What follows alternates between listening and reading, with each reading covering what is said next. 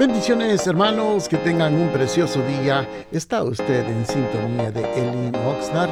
Esperamos que sea de bendición este pensamiento. Que tengan un hermoso día.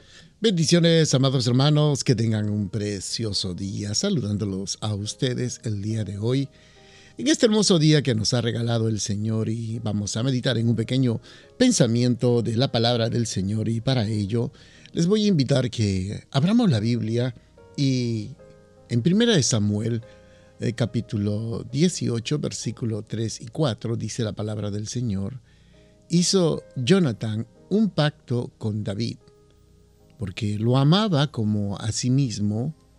Se quitó Jonathan el manto que llevaba y se lo dio a David, así como otras ropas suyas, su espada, su arco y su cinturón. Le hemos llamado a este pequeño pensamiento amigos en todo tiempo. Amados hermanos, estamos hablando de la vida de estos dos personajes, tanto de Jonathan como David, que cuando uno es líder, eh, frecuentemente hermanos, hay una situación con los líderes que realmente tienen a cargo eh, ciertas áreas eh, de responsabilidad, generalmente son solitarios. Y muchos de ellos a veces enfrentan los problemas solos porque no hay personas que lo puedan entender y personas que lo puedan comprender. Pero como en este caso David como Jonathan eran personas eh, que tenían bajo su responsabilidad ciertos grupos, tanto como Jonathan, hijo del rey, y David como comandante del ejército, realmente tenían eh, como líderes bajo su responsabilidad ciertas cantidad de seguidores o personas que estaban bajo su cargo. Pero ese grado de soledad también hace que se puedan unir a otras personas que realmente les puedan entender y comprender. Solamente los líderes que están en esa posición pueden entender a otros líderes.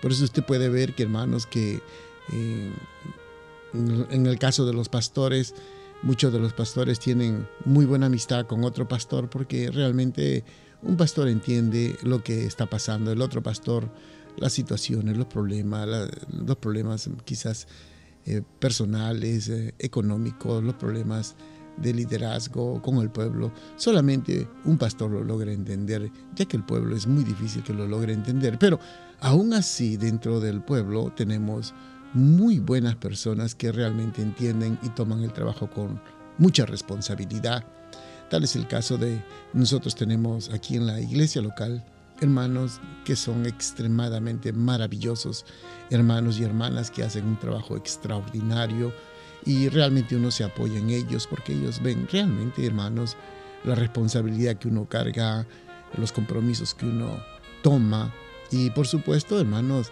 ellos también llevan la carga y asumen ese puesto.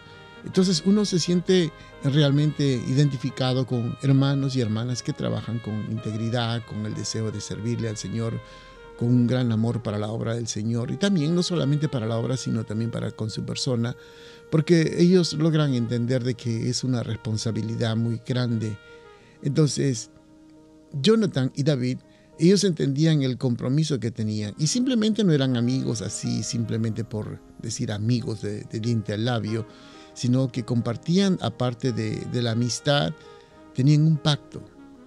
Y ambos habían, o sea, se habían comprometido a cuidarse y amarse aún en las situaciones más adversas.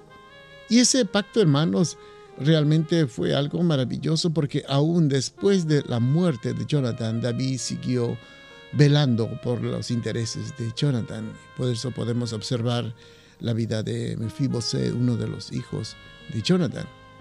¿Qué le quiero mencionar, hermanos? Cuando uno tiene una gran responsabilidad y sabe que hay hermanos que realmente lo aprecian, uno realmente toma a cargo la familia. Yo muchas veces he hablado con algunos hermanos y le digo, si en caso de uno de los hermanos que realmente se identifican, trabajan, se esfuerzan en la obra del Señor y trabajan con mucho esmero, con gran dedicación y ponen un gran deseo de servir al Señor, Realmente, hermanos, cuando por X razón ellos falten, la iglesia toma posición de ellos y empieza a apoyar a la familia, colaborar, porque, amados hermanos, todos estamos en este, en este mundo de paz. Y es hermoso ver hermanos que realmente aman y tienen ese compromiso con el Señor. Son líderes, son servidores, diáconos, diaconisas, encargadas de alguna área y aparte todavía eh, diezman, son fieles en sus diezmos y todavía, hermanos, su tiempo ponen para la obra del Señor.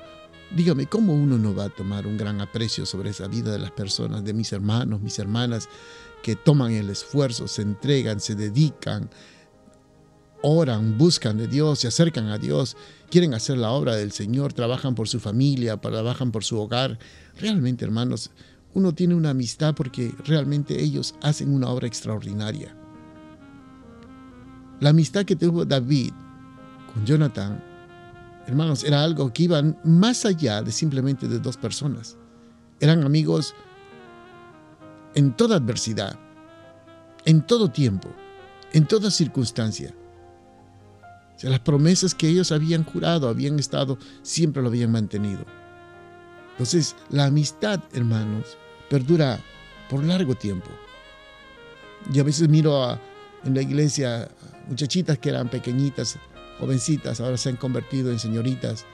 Uno las mira como sus hijas, uno las mira como los hijos que están creciendo, madurando, se van convirtiendo en jóvenes y luego se van convirtiendo ya en hombres y luego más adelante empiezan a tomar sus propias decisiones, pero uno los ve y uno los cuida, uno desea lo mejor para ellos, uno anhela y desea lo mejor para ellos porque son parte de nuestra familia, parte de la familia cristiana. Por eso, si usted tiene amigos, usted puede compartir con ellos sus cargas, la presión del ministerio. Y a esas amistades le podemos mencionar, hermanos, las cargas que nosotros tenemos, para que ellos realmente entiendan lo que uno realmente está pasando, porque ser líder no es simplemente fácil. Uno está cargando muchas cosas que muy pocos, muy pocos lo logran entender. Por esta razón, Dios bendiga a aquellos amigos, Dios bendiga a esas amistades que tenemos en el ministerio, porque son nuestros amigos en todo tiempo. Bendiciones, amados hermanos, que tengan un precioso día. Gracias por estar pendientes a nuestra programación. Los invitamos a nuestros servicios los días viernes a las 7 de la noche y los domingos a las 5 de la tarde. Nuestro local está ubicado en el 555 al sur de la calle A en el centro de Oxnard. Será una bendición poder saludarles y usted puede seguirnos en Facebook o Instagram bajo Elin Oxnard. Bendiciones, que tengan un precioso día.